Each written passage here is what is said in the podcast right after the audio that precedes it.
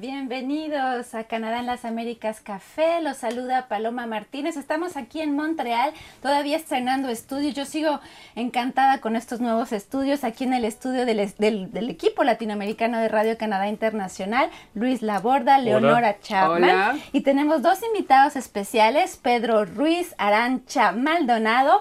Ambos están presentándonos aquí en el estudio su nueva película, Arancha como productora y Pedro Ruiz como cineasta de La Habana desde las alturas, la traduje yo, pero tal vez no es, no es la traducción exacta que ustedes le están dando. Bueno, la verdad es que, hola Paloma, muchas gracias de recibirnos aquí en el estudio. Eh, tenemos un título en español que es Arriba Habana, que no pues apareció así pensando en títulos que podían corresponder a la película, pero sin traducirlos literalmente. De Sería Arriba Habana en, en, español. Y de alguna manera lo que vamos a estar hablando en el momento más es justamente de esta visión desde, desde arriba de La Habana, La Habana desde las alturas. No queda mal la traducción que hiciste. Ah, bueno, es complementaria tal vez. También en el programa estaremos hablando de una bailarina de flamenco muy especial. Leonora nos estará presentando su historia de Facebook y su posicionamiento contra el, supremacismo blanco y la belleza y la diversidad de Montreal Norte, uno de los barrios más pobres de Canadá. Y Luis, tú nos hablas esta semana de una película. De también otra película. Muy particular. Sí. Sí. Ah, bueno. Ah, pero ese no es tu tema del día, no es, tu, no es tu tema de la semana. No, ese es un tema de los extraños. Mi tema de la semana es el de una investigación que se llevó a cabo en Colombia, que tiene que ver con la infiltración de grupos paramilitares en distintos estamentos de gobierno. Y que cuestiona un poco el proceso de paz en Colombia. Em, sí, lo pone en peligro. Lo pone en peligro. Lo pone en peligro. Bueno, entonces vamos entonces con las curiosidades, entre otras, la, película que nos está, de la que nos está hablando Luis Laborda. Vamos a ver si podemos ver el, el el video directamente y comenzamos a hablar. Es una película en lengua indígena. Exacto. Es una lengua indígena que solo la hablan a 20 personas. 20 personas. Esa es la particularidad de este film. Es una producción canadiense que rescata una lengua indígena que se habla en el oeste de Canadá, en la provincia de Columbia Británica. Hay solamente 20 personas que la hablan y la iniciativa del film es precisamente para propiciar la preservación de esta lengua porque está considerada justo junto con muchas otras en peligro de extinción. De hecho, para poder hacer este film, los actores debieron aprender la lengua. Porque no se, hizo, no se hizo con personas, con las, con las 20 personas que la hablan, sino que se contrató a actores y esos actores no conocían este dialecto indígena, son dos dialectos en realidad dentro de esa misma lengua, y debieron aprenderlo para poder participar en este film. Así que el efecto ya está, de hecho, dándose. Hay gente que debió aprender la lengua para poder actuar en la película. Están logrando el objetivo de la película como tal, efectivamente. que es, promoverla. El, nombre indígena es complicado, es, Cuna, eh, que yo traduje, no sé si estará bien la traducción, como el filo del cuchillo. El filo del cuchillo, porque en inglés es edge of the knife. Sí, algo así. Entonces sí, como el sí, claro, el filo del cuchillo, tradujiste muy bien. Bueno, y se habla en un territorio que está ubicado en, tierras de la comunidad Haida o Aida, ah, ¿eh? que eh, están allí en una isla en el, en el oeste canadiense, aislados un poco del resto de la comunidad y por eso Tal vez también en la lengua se ha visto de alguna manera impedida de poder seguir expandiéndose, aunque como acabo de decir, y eso lo sabemos todos, las lenguas indígenas en general están en peligro de extinción, salvo algunos casos muy específicos de lenguas que son habladas por comunidades mucho más numerosas. Este film, perdón, se va a estrenar, ah, no, no ha sido estrenado, se va a estrenar en un festival dedicado precisamente a Canadá en Londres, en el Reino Unido. Mi pregunta es, ¿es una película de ficción o un documental? Por lo que yo vi es una ficción porque habla de una eh, de un mito ah, que tiene esa comunidad de un hombre que eh, se duerme y, vive una experiencia extraña a partir de ese sueño. Ah, pues muy interesante. Entonces, espero que podamos verla en algún momento aquí en Montreal cuando llegue aquí a la ciudad. Muchas gracias, Luis. Y Leonora, tú nos hablas de una cosa que llamó la atención esta semana para ti fue la deportación de unos padres. La próxima deportación que fue decidida este viernes pasado y que se va a producir eh, próximamente y es una deportación que llama la atención. Es la primera vez que este tipo de casos se produce en Canadá. Es, eh, son dos padres de origen latinoamericano que están hace 12 años en Canadá, tuvieron un niño, eh, se llama Julien, la madre se llama Rosalba Solares, es guatemalteca, el padre es Jorge Orozco, es colombiano. Y eh, Inmigración Canadá decidió em, expulsarlos, les negó la solicitud de refugio que ellos presentaron, pero en vez de permitir que la familia vaya como al principio se pensaba todos a Colombia, decidió enviar a la madre a Guatemala, al padre a Colombia y el niño, es, me hace acordar un poco a eso Estados Unidos en un momento dado, decían, es, es estadounidense, es canadiense, él se puede quedar tiene siete años.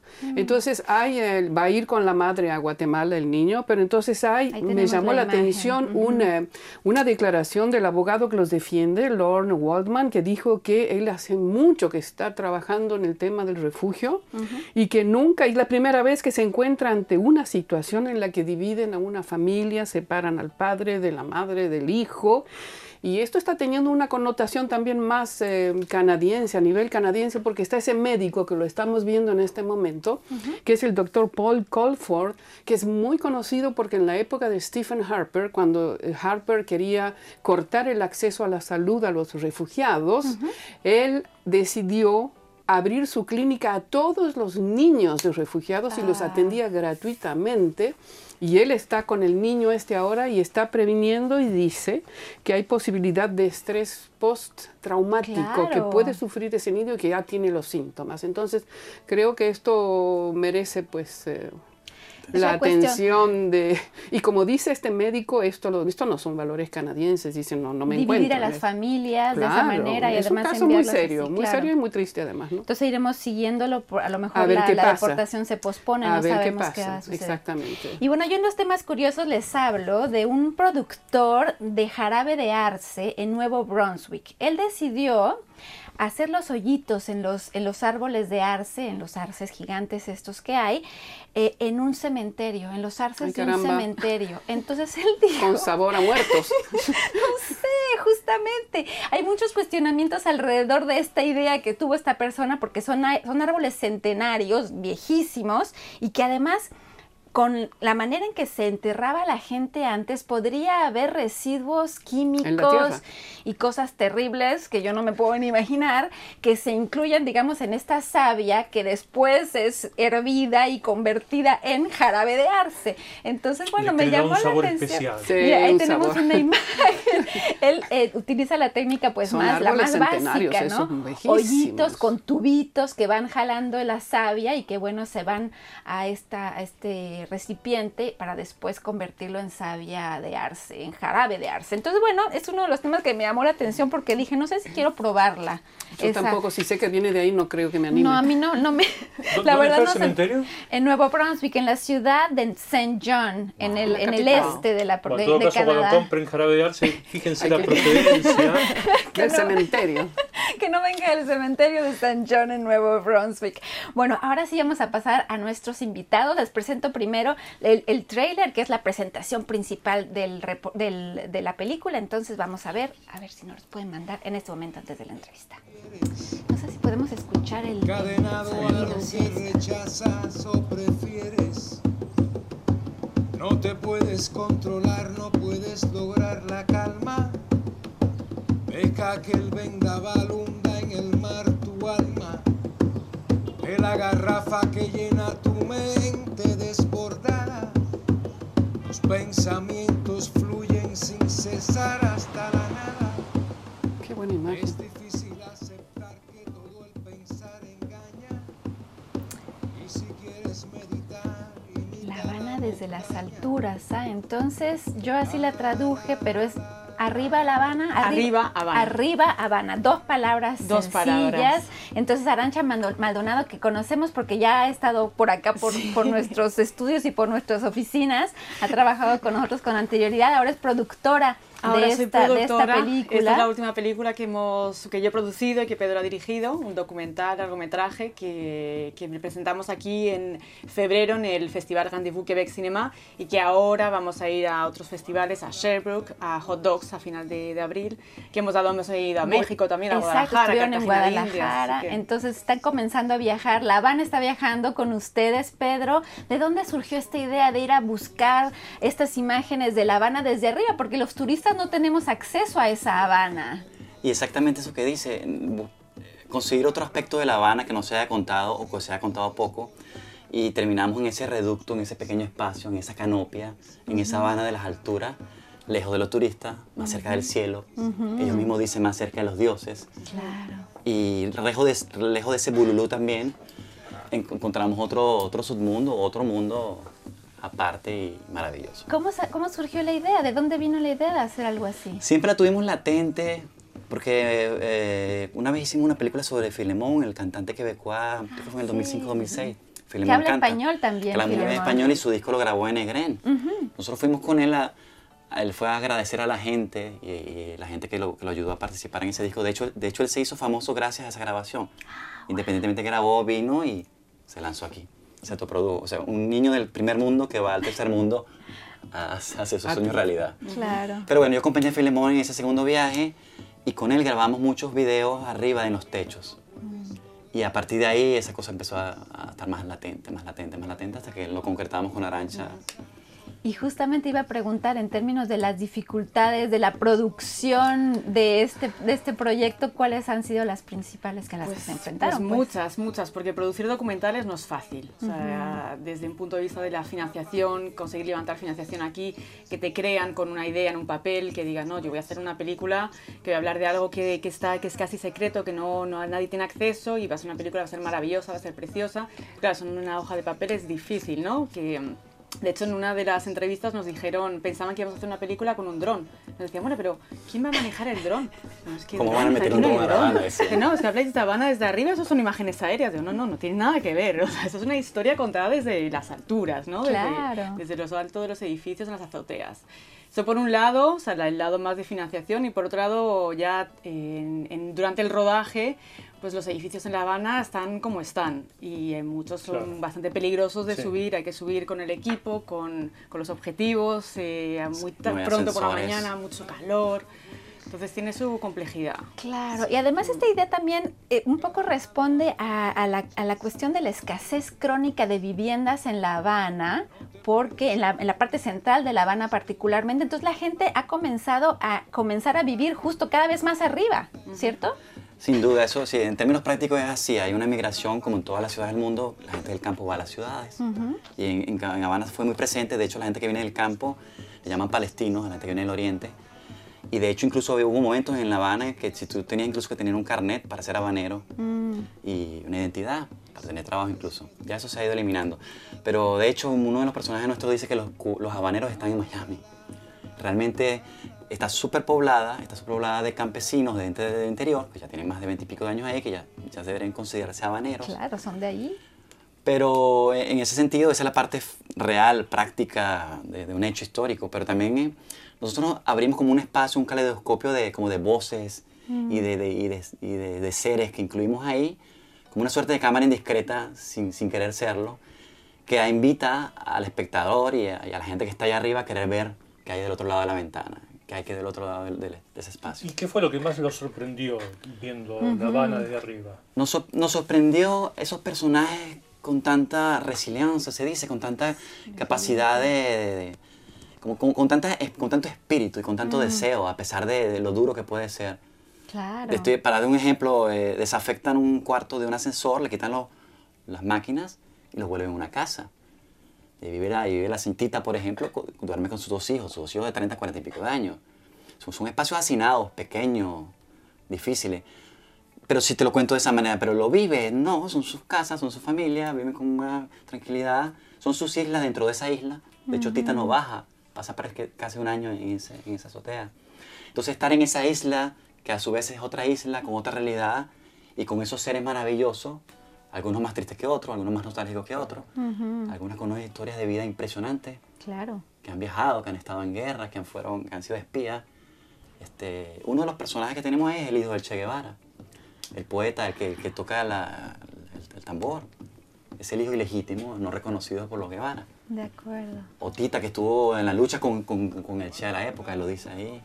Entonces justamente son muchas historias contadas desde arriba y al mismo tiempo es este es una, es una manera de conocer otro aspecto completamente diferente de La Habana y escuchar, claro, lo que, lo que la gente, cómo la gente ha vivido ese, esa, esa historia pues cubana. A mí me atrae mucho los colores de los espacios, de la gente y me pregunto cuáles eran las mejores horas de filmar, de, de esa fotografía que me parece tan particular. Eh, ¿Cuándo ustedes filmaban? ¿Cuál era la mejor hora? Sí, nosotros grabábamos mucho en, las madrugadas y al final del día. por, por, cosas prácticas, primero porque era muy difícil, como decía Arancha, el calor era muy, muy fuerte. Y llevamos equipos de, de cine muy grandes. Para tu un ejemplo, un lente pesaba un kilo y medio. Un lente, y llevábamos siete lentes. Entonces, por ese lado. Y por otro lado, también nos permitía como descansar un poco al mediodía, seguir investigando tus personajes, porque los, personajes los ganábamos y los perdíamos. Claro. Y son personajes de la vida cotidiana, se Cotidianas. Gente normal y, y, real Que no están actuando para nada. No, para nada. Su vida, su vida de verdad. Su vida y sus espacios reales, exactamente. Y desde las alturas el paisaje cambia también. Sí. Totalmente. Totalmente. Yo recuerdo haber subido al, monumento a Martí en La Habana y desde, desde la cima del monumento a Martí la Habana y lo que rodea La Habana se ve de manera totalmente distinta. ¿Eso lo muestran ustedes en algún momento? Bueno, se ve La Habana desde arriba eh, durante toda la película. Son 80 minutos en la que tenemos se esa los edificios, de, el mar. Sí, nunca estamos y abajo. nunca estamos abajo, nunca bajamos para abajo. Siempre estamos, es miramos en picado. Sí, como para dar la impresión realmente que estamos muy, muy Nunca altos. estamos abajo, la verdad. Y La Habana es muy bella desde arriba, es preciosa. O sea, los, la, bueno, rodar durante las horas mágicas era una decisión práctica, una decisión también que nos permitió tener una estética increíble, ¿no? Una luz increíble. ah, entonces ya la, la película comenzó a, a, viajar con ustedes, me decía México y Toronto. Toronto viene ahora Hot Dogs, eh, Sherbrooke es el 10 de abril, que eh, presentamos aquí la película, viene Hot Dogs después, 26, 27, 3 de mayo, y el 3 de mayo hacemos la salida en cines aquí en, en Quebec. ¿La van a presentar en La Habana? Bien. Queremos ir a... Queremos, queremos ir a Cuba, queremos, sí, ir, a queremos Cuba. ir a Cuba. Es posible que vayamos al Festival de Jíbara, que es en este julio, verano, creo, sí. ¿no? Que es el festival de Jorge Perugorría, el, actor. Ajá. Y creo que vamos a presentarnos ahí más que en La Habana. Sí. Porque, bueno, porque va a ser más rap, presente y quizá vamos a trasladar a algunos de los personajes venir con nosotros. Porque sí. yo no sé cómo sea ahora, pero yo cuando he visitado La Habana, los cubanos, la gente de ahí les encanta el cine. Se les llenan. Encanta les encanta el cine. Son cines Son grandes gigantes, conocedores del cine. llenísimos siempre. Se llenan las salas. Les ¿verdad? encanta y es verdad que son grandes conocedores de, de cine, les gusta muchísimo. Sí. Conocedores y consumidores de consumidores cine. y también te la van a criticar, ¿eh? O sea, los cubanos no tienen pelos en la lengua. Si les gusta, les gusta, pero si no, te lo van a decir. Literalmente. Pues qué bueno, mucha suerte con todo lo que viene con esta película. Gracias por venir a presentarla y lo mejor, lo mejor. Muchísimas gracias. es una gran es una es un gran es un gran proyecto con grandes dificultades, pero con cosas fascinantes también. Así que adelante, pues gracias. Muchísimas gracias. Felicitaciones. Gracias. gracias. Vamos entonces a continuar nosotros aquí con el programa. Tengo un videíto para presentarles la aplicación de Radio Canadá Internacional uh -huh. en la que invitamos a la gente a, a bajar a sus teléfonos Tabletas. para que no ¿Cómo? A sus tabletas. También. Tú la tienes en tu tableta, tengo la impresión. No, la tengo en mi teléfono. Mi tableta ya es tan vieja que no baja ninguna aplicación de nada. ¿Ya no baja nada? Ninguna aplicación, ni la de Radio Canadá ni ninguna. Pero en el teléfono sí, en el teléfono se puede acceder muy fácilmente a todo el contenido de nuestro sitio en internet. Y es muy fácil de, de, de, de consultar, como dices. Efectivamente, se puede recorrer de manera muy ágil los distintos contenidos, tanto en lo que hace a sonido como a gráfica, es decir, fotos, gráficos, etcétera, etcétera bueno, están viendo en la pantalla, es idénticamente a eso. Exactamente, y además está claro en los cinco, en los cinco idiomas en los que difunde Radio Canadá Internacional. Bueno, yo en los cinco no podría, pero algunos intento consultarlos, sí. Me llamó la atención casualmente el otro día mirando la, la aplicación, Ajá. que no le había prestado nunca atención a, a la aplicación en árabe, al diseño de la página en árabe en sí es mismo. Diferente. Claro, en árabe uno sabe que se empieza a escribir de derecha a izquierda, pero nunca le había prestado atención a cómo está ubicada la página en, en lengua árabe y me impactó, me llamó la atención. Y en, y en, la aplicación llama mucho más la atención también.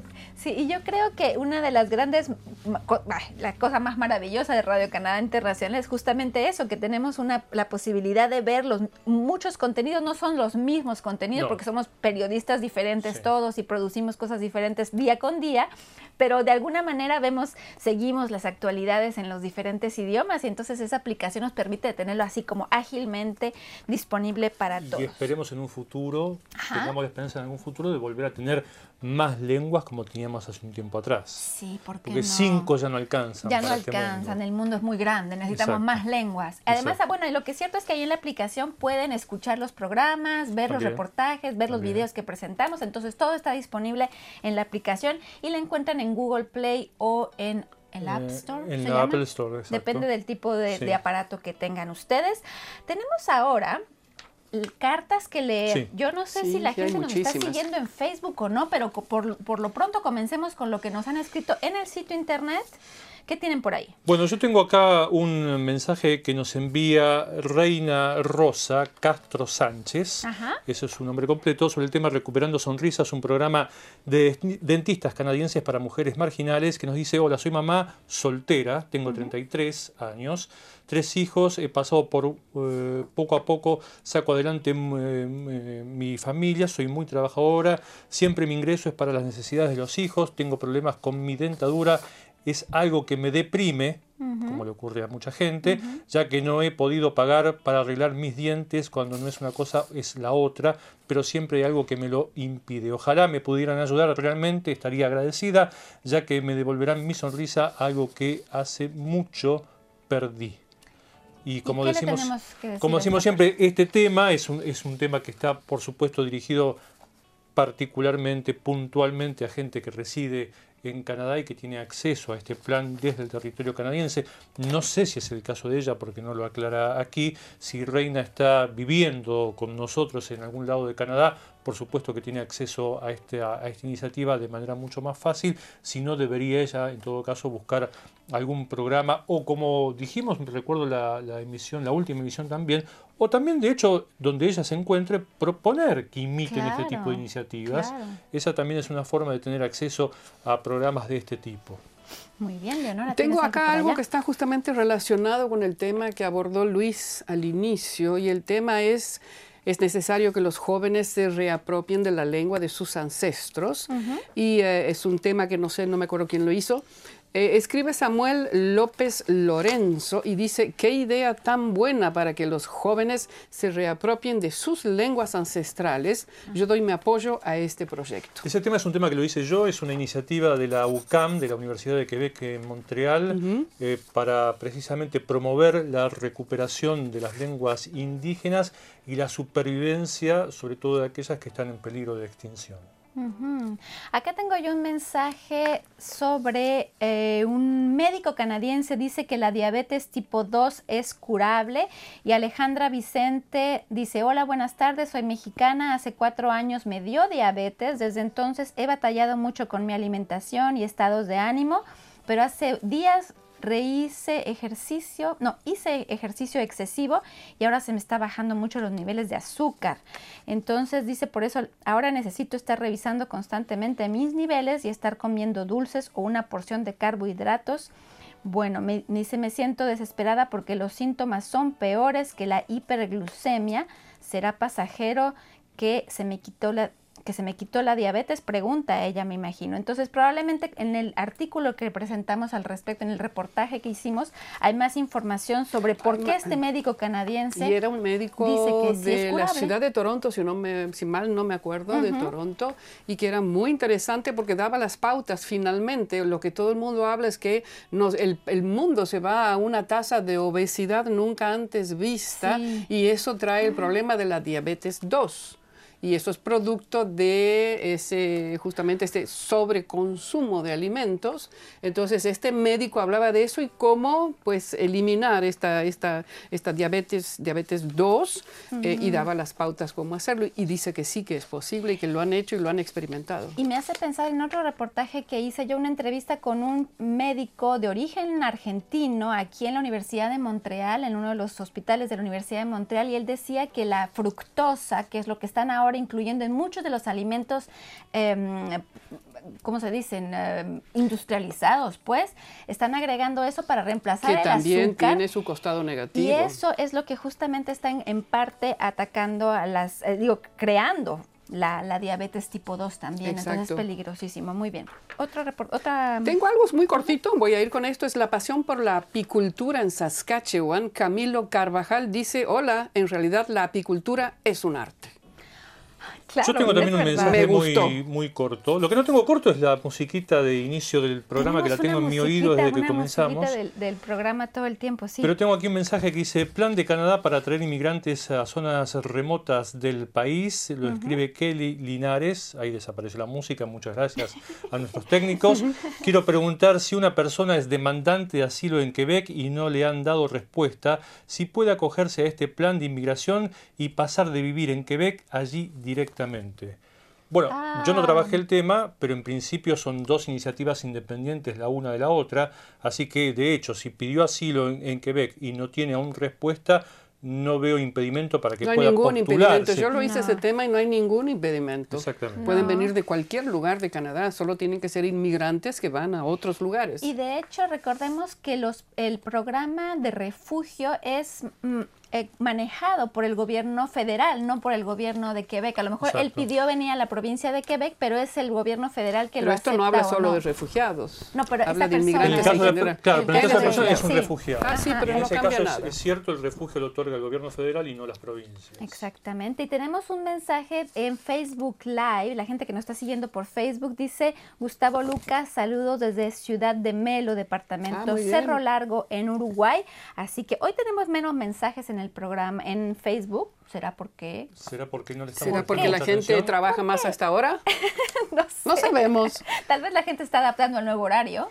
A la No nueva- sabemos. al nuevo formato Al también. nuevo formato. También está, tam- puede ser que, que esté omnubilada por la puesta en escena y no se dé No se tiempo para atreve. escribir mensajes. Que nos digan, que nos digan lo que piensan. ¿Algún otro mensajito o ya pasamos a Tengo otra uno cosa? que no lo voy a leer por completo, me parece muy desagradable la manera que está escrito. El tema es Nueva caravana migrante centroamericana llega a México, porque había salido de Honduras y El Salvador, y escribe Rafael desde México y dice, regresen a su país. Gente de Honduras, Guatemala y El Salvador, aquí en México hay mucha pobreza y delincuencia, no hay dinero para ustedes para darles de comer ni cuidarlos. Y hasta ahí llego. Muy bien. Lo que es cierto es que em, es, es un tema y las caravanas de migrantes eh, tienen unos orígenes que son muy variados, muy complejos. La gente, eh, yo, yo siempre me pregunto, ¿qué, ¿qué haría falta para que yo salga de mi casa con una maleta nomás y me ponga a caminar hacia... que te hacia estés muriendo de hambre o que tengas niños y que no tengas otra y tenías que hacerlo. El tema es que yo creo que Rafael está equivocado además porque ya el gobierno de López Obrador, el gobierno de México, ya permitió eh, Que pudieran quedarse, les ofrecieron la carta para quedarse, encontrarles trabajo, un monto mensual, pero además no lo hacía solo. López Obrador tenía, me imagino, la ayuda de Naciones Unidas para los Refugiados y todo eso. Entonces hubo como 2.000 centroamericanos que decidieron detenerse en México y no ir hasta Estados Unidos. Entonces la ayuda está. Yo creo que la ayuda está exactamente, están instalándoselas. Claro que al principio hay que es una cuestión de adaptación. Bueno. México no es un es un país que ha recibido Seguro, olas de inmigrantes seguro. a través de su historia, entonces siempre Pero se yo me imagino que si se quedan en México es porque México les permite vivir mucho mejor de lo que viven en sus lugares de origen. muy Con probablemente. seguridad, pensando en que, bueno, finalmente si emigras por tus hijos, a tus hijos les va a ir, les, les, les va a ir mejor que a vos, ¿no? Hay que tomar en cuenta además que mucha de esa gente proviene de países donde la presencia de bandas criminales es muy fuerte. Está todo eso, está todo eso. Y Las esas mujeres, bandas la- criminales hacen imposible una vida normal para Claro. cualquier familia. Entonces, ante la imposibilidad de desarrollar esa vida normal, ante la falta de trabajo, ante el problema del hambre, ante la inseguridad generalizada, la gente no se pone a pensar si va a molestar o no al otro en otro territorio. Busca Seguro. asegurar el bienestar de su Seguro, familia. seguro. A partir de allí se generan problemáticas que son prácticamente normales que existan, pero en el fondo no sé por qué nos cuesta tanto a los latinoamericanos entender este tipo de, de problemáticas cuando en el fondo somos todos inmigrantes en América Latina. No hay nadie de los que estamos con vida hoy en día de origen latinoamericano que haya nacido pura y exclusivamente de gente Exacto. originaria de ese territorio. Y uno de los problemas centrales, y tenemos unos minutitos todavía Un para hablar, Paloma, uno de los temas centrales de esta emigración que sale de América Central tiene que ver con la situación de la mujer, de las mujeres en Centroamérica que viven situaciones especialmente de una violencia que es- viene desde hace ya muchísimo tiempo y que incluso me hace acordar a una propuesta del ex ministro de Relaciones Exteriores de Canadá, Lloyd Axworthy, un ex ministro, eh, primer, eh, ministro de Relaciones del Partido Liberal, que en este momento dirige un organismo internacional de los, para los refugiados y que él proponía directamente que Canadá acogiera a las mujeres solas y si tenían niños que estaban llegando a Estados Unidos y que los iban a rechazar, que Canadá abriera las puertas. Y entonces eso sigue todavía y la gente está hablando de eso, ¿no? Porque la situación de la mujer es una situación particular dentro de la particularidad de los de, todos los gente, la gente, las caravanas que salen, ¿no? Bueno, vamos ahora a hablar de los temas que les hemos estado preparando y presentando en nuestro sitio internet eh, a lo largo de la semana. Y vamos a comenzar con un video. Me gustaría que lo, viéramos íntegro. Es un video de una bailarina de flamenco, Leonora. Bailaora, dice bailaora, Bailaora de flamenco que nos presentas tú. Así que vamos a ir viendo el video y también háblanos un poquito de ella, Leonora. Eh, conversé con ella, vive en Barcelona y este es un documental que se presenta, se está presentando en Montreal en estos momentos en el Festival Internacional de Películas sobre el Arte, FIFA por sus siglas eh, en, inglés, en francés, y que va hasta el 31 de marzo. Es la historia de la Chana, le dicen la Chana. Empezó a bailar a los 15 años, pero con un estilo muy particular que es los pies. Los pies es una velocidad, yo lo vi entera la película, me impresionó la manera en que combina el, baile con el zapateo y con las manos. Y es, tuvo que luchar muchísimo para poder hacer, llegar a hacer lo que a ella le apasionó siempre, que es el baile. A los 15 años le pidió a su padre que quería bailar y su padre le prohibió. Viene, ella es gitana, viene de una comunidad gitana y ella lo dice claramente. Es, eh, es, los gitanos en mi comunidad son machos, son machistas. Una mujer no decide nunca sobre su vida. Y es, ella hizo una huelga de hambre de una semana en su casa y al final su madre fue la que lo convenció al padre de que la dejaran bailar. Todo esto para decirte la pasión que tiene esta mujer y en un momento dado, bueno, se casó con quien ella creía que iba a ser su pareja de toda la vida eh, y se dio algo muy especial, muy particular. En un momento dado estaba ella bailando en Barcelona y por casualidad estaba ahí Peter Sellers. ¿Ustedes se acuerdan del actor? Peter Sellers estaba ahí eh, con otros, estaban filmando, no me acuerdo bien qué, era lo que estaban filmando. Y cuando la vio bailar, decidió que él tenía que mostrarle eso al mundo y la invitó a Hollywood a Hollywood para hacer un documental con ella. Mm. El marido de la Chana le quebró las costillas a golpes. El proyecto no pudo llevarse a cabo porque él no quiere, no quería que, ella bailara, su mujer. Es una violencia, es una historia de violencia tremenda. Pero Finalmente, de resiliencia también, me parece. totalmente, pero la, la estamos viendo bailar. Hoy tiene 72 años y mira, el tema es que desapareció, después de los golpes, desapareció 20 años una ausencia lamentable para toda la gente en España y en el mundo que podría haber disfrutado de este arte, hasta que decidió volver ya casada con otro hombre, ya se la ve un poco de edad, pero que sigue, y lo lindo en esta película, este documental, es que la ves, ahora baila sentada, ya no puede bailar parada, pero lo interesante es que los jóvenes que la acompañan y que tocan la guitarra y le hacen las palmas y cantan, no la pueden seguir inclusive hoy, al ritmo de sus pies. Y ella es autodidacta, era analfabeta, y cuenta que a los 15 años, 14, escuchó el baile del flamenco en la radio, porque ella viene de la época de ella, me decía, es muy pobre, es la guerra civil española que termina cuando ella nació.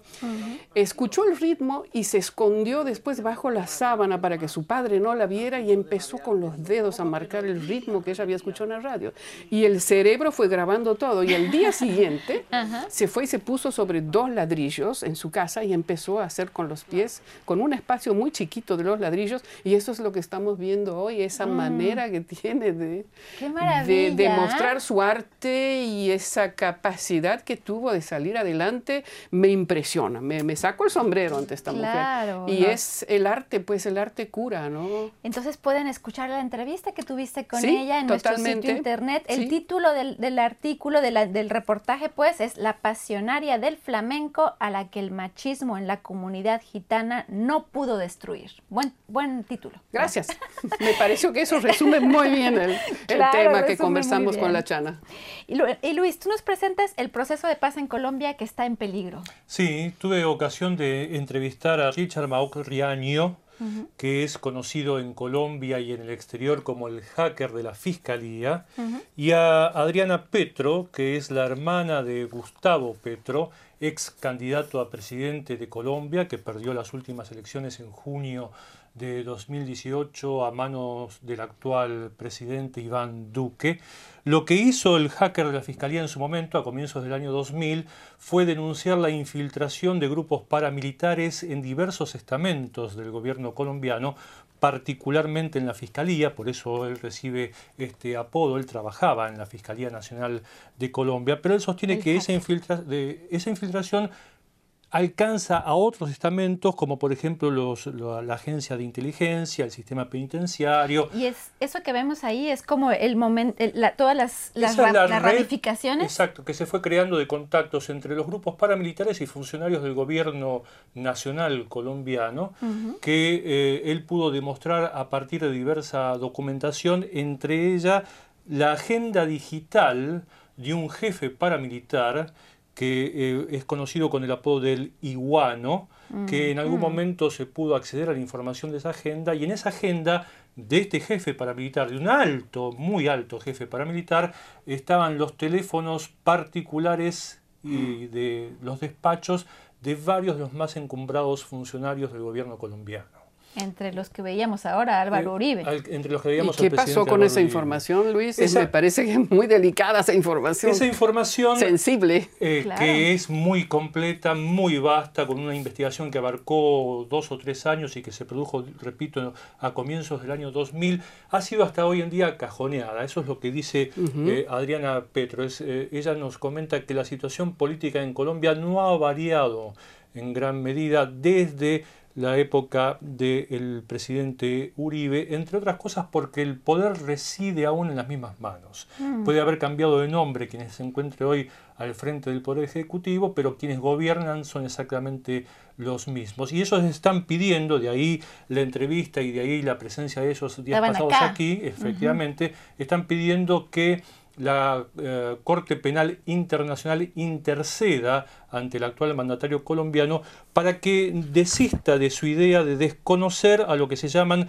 la, Jurisdicción Especial para la Paz, la JEP, que son los tribunales que se están encargando de abordar la problemática de la violencia, por un lado de la guerrilla y de los grupos paramilitares, y eh, lo que quiere hacer Duque es pasar esas causas a la, a la mm, justicia oficial, por decirlo de alguna manera, pero esa justicia, dicen tanto Riaño como, como Petro, sigue hasta hoy en día eh, infiltrada, es decir, se, se dejaría eh, eh, a la solución a la que se podría llegar no sería real, sería parcial, sería la misma justicia que estuvo implicada en la comisión de delitos la que decidiría sobre este tipo de causas y eso haría que los acuerdos de paz a los que se llegó eh, en Colombia corrieran serio mm. peligro y que se vuelva a épocas sangrientas como las que vivió ese país durante prácticamente más de 50 años. Sí, una preguntita, Luis, ¿qué pasó con Riaño? Ese,